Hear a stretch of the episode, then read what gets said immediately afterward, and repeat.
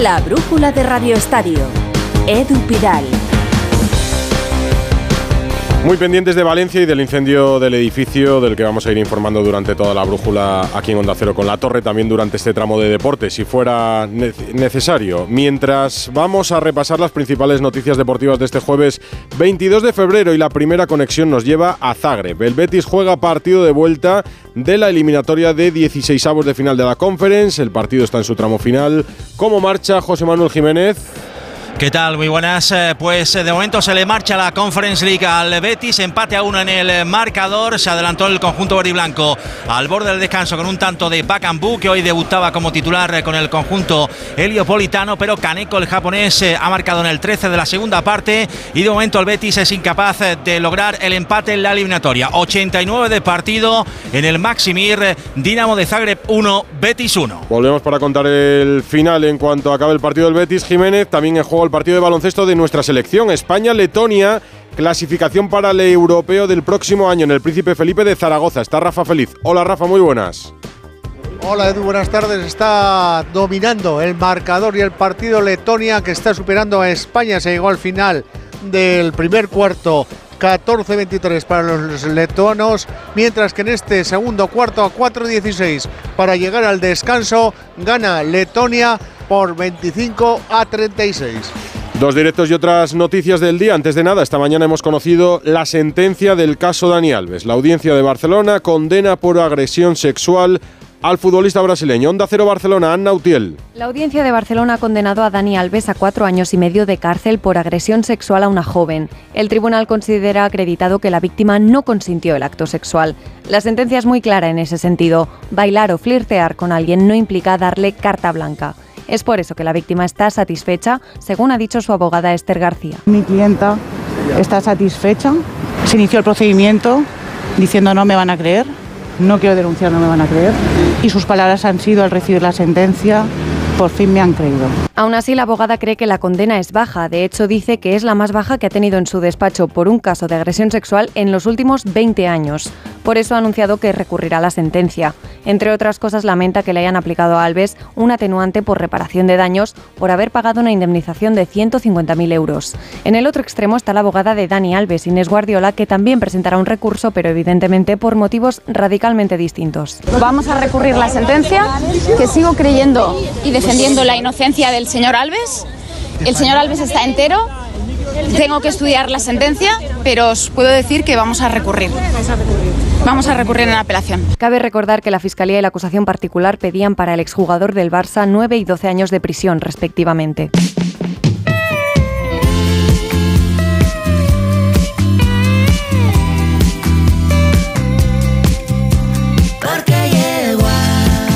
Luis de la Fuente, el seleccionador español, visitó hace poco estos estudios en Radio Estadio Noche y habló de su renovación con la Federación Española. Hoy se ha hecho público que extenderá su contrato hasta el Mundial de 2026. Fernando Burgosola. ¿Qué tal? Muy buenas, Pidal. Se corrige de esta forma una anomalía contractual que no entendía nadie, porque el contrato de Luis de la Fuente caducaba, finalizaba el 30 de junio de 2024, o sea, en plena Eurocopa. ¿Y si España hubiera pasado a cuartos o a semifinales o a la final? ¿Hubieran hecho con Luis de la Fuente qué? Bueno, pues hoy se corrige esa anomalía y después de la reunión de la Comisión Gestora de la Real Federación Española de Fútbol que preside Pedro Rocha, ha autorizado a los órganos de la Federación a ejecutar, a ejercitar una cláusula de renovación que estaba incluida en el contrato del seleccionador Luis de la Fuente que, repito, expiraba el 30 de junio del 2020. 24. Se ha ampliado esa relación entre el seleccionador y la federación hasta 2026, año de mundial. El mundial de Estados Unidos, Canadá y México. Ojalá llegue hasta ahí, sería buena señal Luis de la Fuente. ¿Por qué se ha hecho esto? ¿Con qué objetivo? Evidentemente demostrar esa total confianza que tiene esta comisión gestora Vamos a esperar a las elecciones porque podría ser otro presidente que no sea Pedro Rocha y ahí volveríamos a tener la borrica a brincos. Se tiene total confianza en Luis de la Fuente y se quiere aportar estabilidad a la selección española de cara a la preparación de la próxima Eurocopa. Quedan 114 días para que España debute el 15 de junio en el Olímpico de Berlín frente a Croacia. Bueno, pues las cosas van poco a poco Y lo decías tú, el lunes 29 de enero de este año acudió Luis de la Fuente a los estudios centrales de Onda Cero para el Radioestadio Noche. No estaba muy contento con que no se hubiera renovado su contrato y lo explicaba así. Lo que sí sería una gran irresponsabilidad, sea Luis de la Fuente o quien corresponda ser el seleccionador, una gran irresponsabilidad y una falta de profesionalidad el que se, acerque la Eurocopa y no esté un, un seleccionador, sea quien sea, digo, renovado en mi caso. Y yo estaba de ¿Y tú qué, Yo Fernando? acuerdo. Yo estaba de acuerdo. Ah, Era sí, una sí. irresponsabilidad.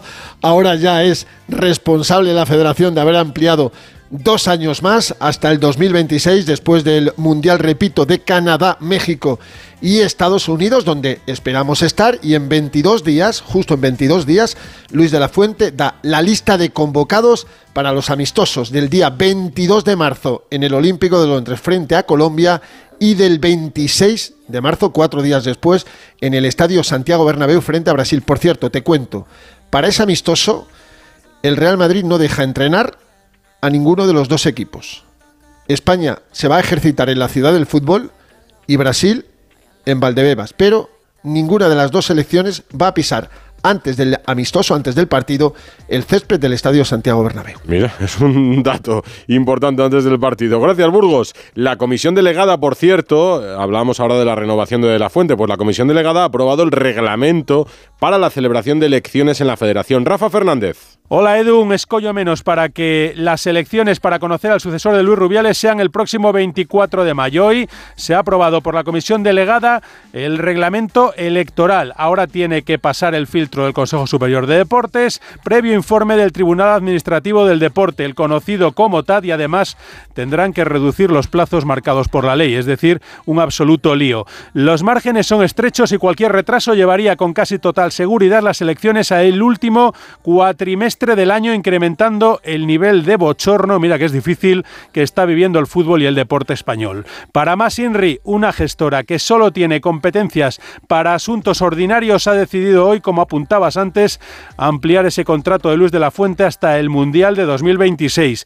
Si de la Fuente se presta a ser asambleísta y a ir a votar en las elecciones a presidente, que votaría a Rocha, claro, que es el que le ha renovado, demostraría ser un siervo del sistema y para mí perdería toda la credibilidad que pidió para que se creyera en él cuando se mostró arrepentido por haber aplaudido a Rubiales. Además sería otro voto cautivo del clientelismo que los presidentes territoriales, con Rocha ahora a la cabeza, mantienen instaurado en la federación con la complacencia, eso sí, del Consejo Superior de Deportes, que no ha conseguido con la nueva orden ministerial ni hacerles cosquillas. Ojalá me equivoque Edu, pero me temo que voy a acertar. Es que, mm, Rafa, De La Fuente debe dirigir a España en la Eurocopa, claro. Y a partir de ahí, un nuevo presidente debería de decidir quién es el entrenador. A lo mejor la continuidad de La Fuente, porque efectivamente todo se parecería mucho a un sistema clientelar si el seleccionador recién renovado repite como asambleísta, porque su voto estaría demasiado condicionado. ¿O no lo creen? Ha acabado el Betis en Zagreb. Malas noticias, Jiménez. Sí, ha acabado empate a uno. Recordemos, Bacambú marcó el 0-1, empató Cánico. En la segunda parte se le va, por tanto, la eliminatoria de la Conference League al eh, Betis, que consuma su fracaso europeo. Acabó tercero en la fase de grupos de la Europa League y ha caído a las primeras de cambio frente al Dinamo de Zagreb. El Betis eliminado de la Conference League. Más del día, Tony Kroos ha anunciado que volverá a jugar con la selección alemana. Anunció su retirada en 2021 después de jugar frente a Inglaterra en octavos de la Euro y caer. Y ahora vuelve. Alberto Pereiro. Hola Edu, ¿qué tal? Muy buenas. Bueno, pues es la noticia del día, sin lugar a dudas. El anuncio por parte de Tony Cross, primero en su podcast con Félix, con su hermano, y luego a través de redes sociales con una foto con el 8 en la espalda, diciéndole, "Do it, vamos a hacerlo. Así que nada, se confirma una de las dos incógnitas respecto del futuro del futbolista alemán. Ahora falta saber si va a renovar con el conjunto blanco una temporada que todo indica a que sí debería ser eh, el deseo del futbolista, sobre todo lo es también el deseo del club y de su entrenador de Carlo Ancelotti. En cuanto a lo deportivo, ya sabemos que hay que esperar a Rudiger para verle mañana entrenamiento completo y ha hecho parte con todos sus compañeros. José lo va a entrenar mañana en principio y no lo ha hecho tampoco por esas molestias en el tobillo. Ya conocemos eh, las bajas, Camavinga por acumulación de tarjetas, Carvajal por la expulsión, vuelve Ferland Mendy, Bellingham hasta el día 6 frente al Leipzig, en principio nada, con pequeñas opciones muy pequeñitas de llegar frente al Valencia el fin de semana anterior a la vuelta de la Champions y luego los tres cruzados que están fuera, tanto Thibaut Courtois como eh, David Alaba y Eder Militao, que siguen haciendo trabajo eh, Courtois y Militao al margen de sus compañeros, pero ya con las botas de fútbol.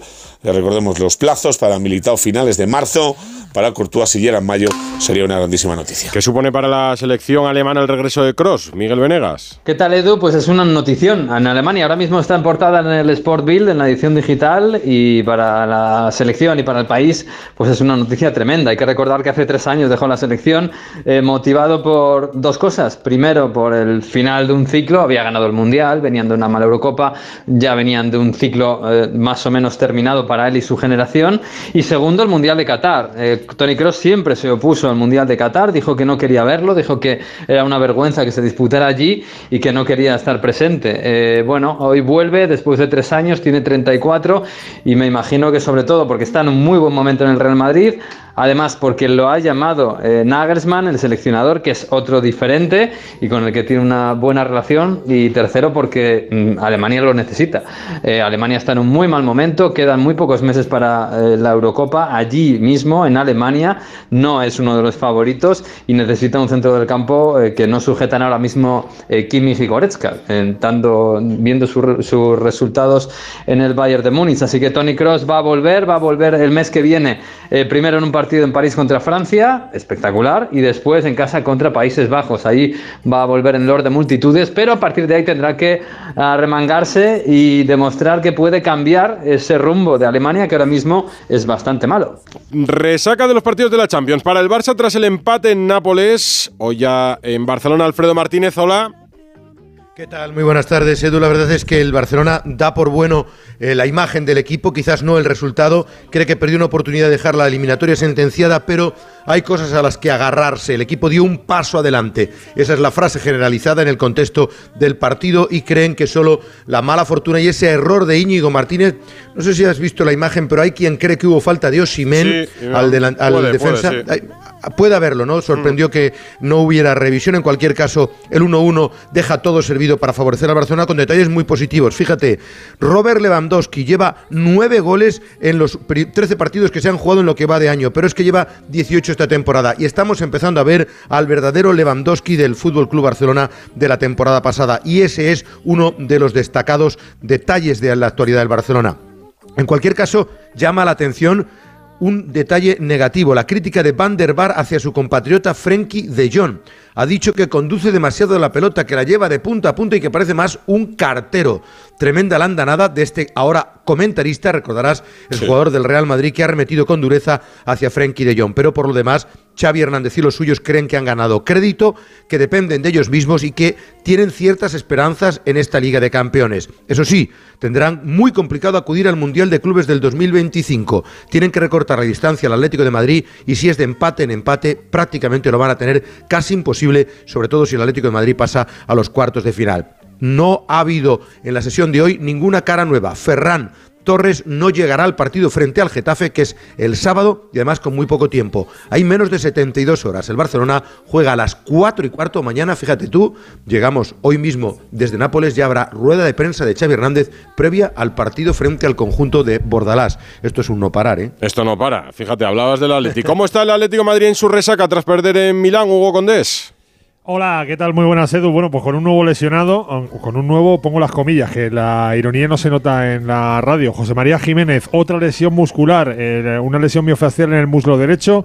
Es, fíjate, la lesión número 31 de Jiménez, que se ha perdido en estas 10 temporadas que lleva en Atlético de Madrid, 105 partidos, ha estado 640 días lesionado y va a estar ahora otro tramo, además en un tramo decisivo para el Atlético Madrid, que sabes que la semana que viene juega la vuelta de las semifinales de la Copa contra el Athletic Club y en tres semanas juega la vuelta de los octavos de final de la Champions contra el Inter. Así que contratiempo para Simeone, porque sabes que cuando Jiménez está en forma es uno de los mejores centrales, si no el mejor del Atlético de Madrid sin ninguna duda, que cuajó muy buenos 45 minutos en San Siro, pero que no pudo seguir, y que el Atlético de Madrid planea cambios de cara a Almería. Al menos en ese eh, ensayo que ha hecho el Atlético de Madrid en esta tarde, hemos visto que tiene opciones de ser titular Vermiren, que tiene opciones de ser titular Barrios. Vamos a ver seguramente a Gabriel Paulista en el 11. Vamos a ver seguramente también a Memphis y a Correa formando la pareja. Desde luego, cambios en el Atlético de Madrid para ese partido contra el Almería. Cuatro equipos españoles, solo ganó el Real Madrid. Sensaciones generales de todos. Enrique Ortego.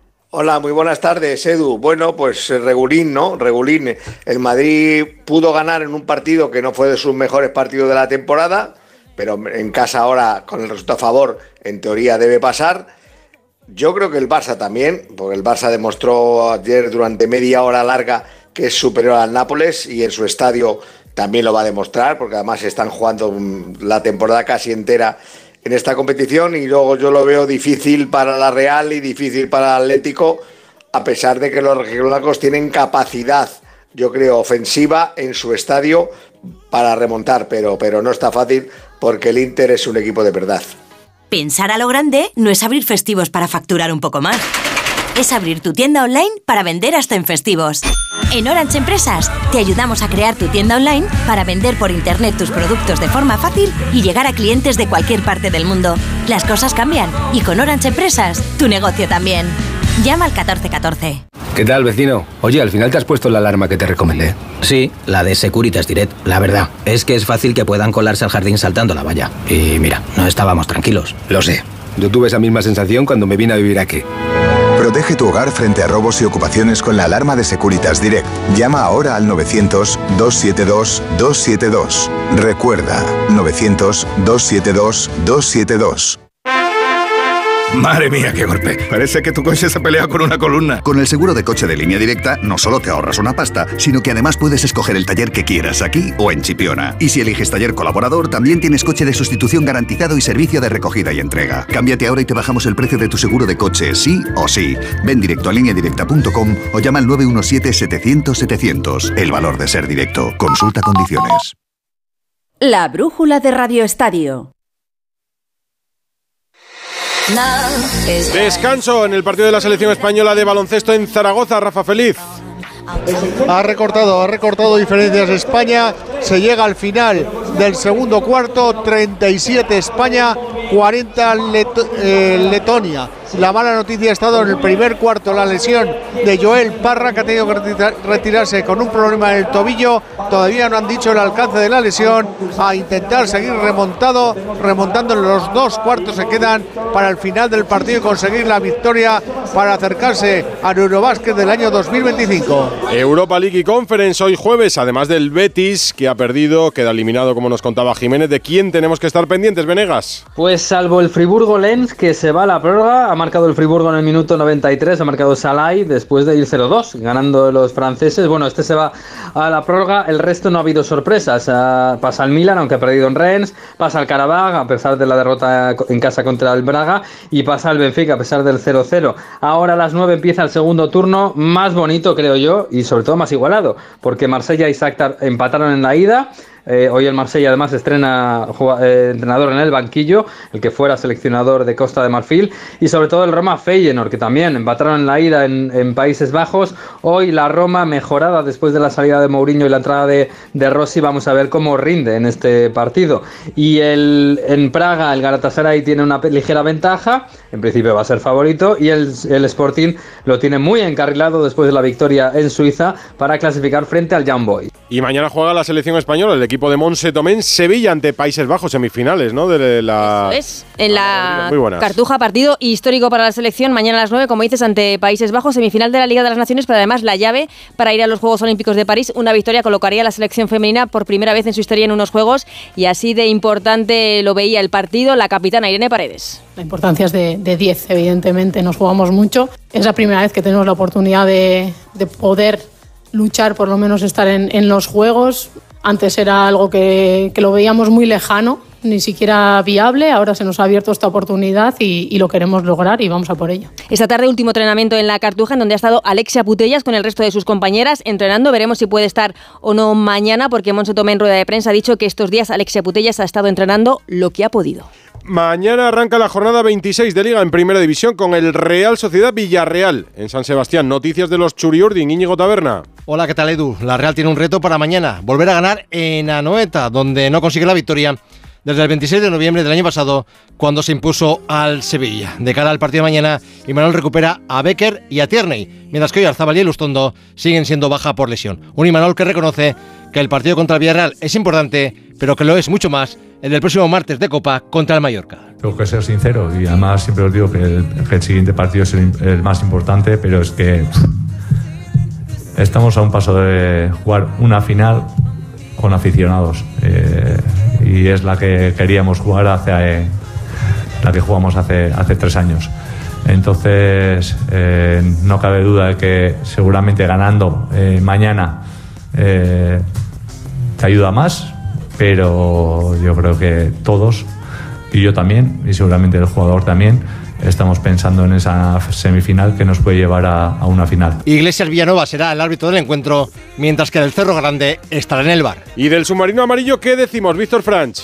¿Qué tal, Edu? Buenas tardes. Pues la expedición del Villarreal que ya está en Donosti, donde los de Marcelino buscarán mañana romper la racha de tres empates consecutivos que arrastra de las últimas semanas. Los amarillos, es cierto que han ganado en solvencia, no pierden, pero también es verdad que les cuesta ganar y marcar goles en las últimas semanas. La mejor noticia, el regreso de Sorlot, que podrá medirse a su ex equipo toda vez que sigue manteniendo bajas de la importancia de Foy, Denis Suárez, Jeremy Pino o Pedraza. Ha hablado Marcelino, el asturiano espera traducir ya las mejores sensaciones en resultados. Creo que los merecimientos del equipo no van acordes a las victorias que debíamos de haber sumado en estos cinco partidos. De hecho, creo que fuimos a ganar el partido donde... Topuria ya está en España, ha llegado hoy a nuestro país con el título mundial de la UFC. Alberto Fernández ha estado con él.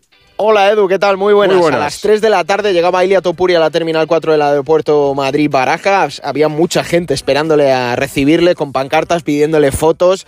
Y esta tarde en el Hotel Villamagna ha dado su primera rueda de prensa como campeón del mundo de peso pluma de la UFC. Una rueda de prensa multitudinaria, muchísimos medios de comunicación acreditados. Y por espacio de 40 minutos ha respondido a preguntas para dejar varios titulares, entre otros que va a hacer el saque de honor en el partido este domingo del Real Madrid en el Estadio Santiago Bernabéu, que tiene muchas ganas de conocer a Florentino Pérez, ha dicho que es la persona que más ilusión le hace conocer, y luego ha dejado un mensaje que sobre todo va dirigido al presidente del gobierno, a Pedro Sánchez, que le ha dolido que cuando ha llegado al aeropuerto de Madrid haya tenido que pasar por la zona de extranjeros en vez de por la de españoles, y que la ausencia de un mensaje de felicitación institucional pues le ha dolido un poquito en el, en el corazón. Y luego que quiere traer la UFC a España, que va luchar por ello, que está convencido de que va a defender el título aquí en nuestro país por primera vez y ya sabéis dónde quiere hacerlo. A ver, la verdad que el, el Santiago Bernabéu es, es un estadio mítico, ¿no? Entonces, para cualquier persona que, aunque se dedique al fútbol o cualquier otro deporte, poder lucir, lucirse en, en el Santiago Bernabéu es, es un honor, ¿no? Entonces, si tengo la posibilidad de poder hacerlo, el sitio donde empujaría para hacerlo sería en el Bernabéu. Pereiro, me contabas la actualidad del Real Madrid desde un acto muy especial, me anunciaba sorpresa, ¿no? Bueno, Edu, te había prometido una sorpresa para el final. y ¿Eso? es que eh, para los que eh, nos gusta un poco, llamamos el atletismo, hay una eh, fecha señalada para eh, la federación y para el concepto internacional, porque posiblemente es el día más importante eh, a nivel de cara al extranjero de una prueba en, en suelo español. Y estamos en la presentación de eh, Gayur, que es la última prueba del World Indoor Tour de Short Track, que es como se dice ahora, la pista cubierta de toda la vida. Y mañana vamos a tener aquí a una eh, plusmarquista mundial de 60 vallas en el femenino, a un doble medallista y tres veces campeón del mundo en el, en el lanzamiento de peso y lo mejor de lo mejor del atletismo español. Estoy con el presidente Raúl Chapado. Raúl, ¿qué tal? Muy buenas. Hola, ¿qué tal? ¿Cómo estáis? Eh, estamos en calle 5 y 6 del 60 eh, lisos, mañana le pondréis vallas, pero eh, es una fecha muy bonita para, para ti como presidente y para el atletismo español porque es el día que sacamos focos para afuera, ¿no?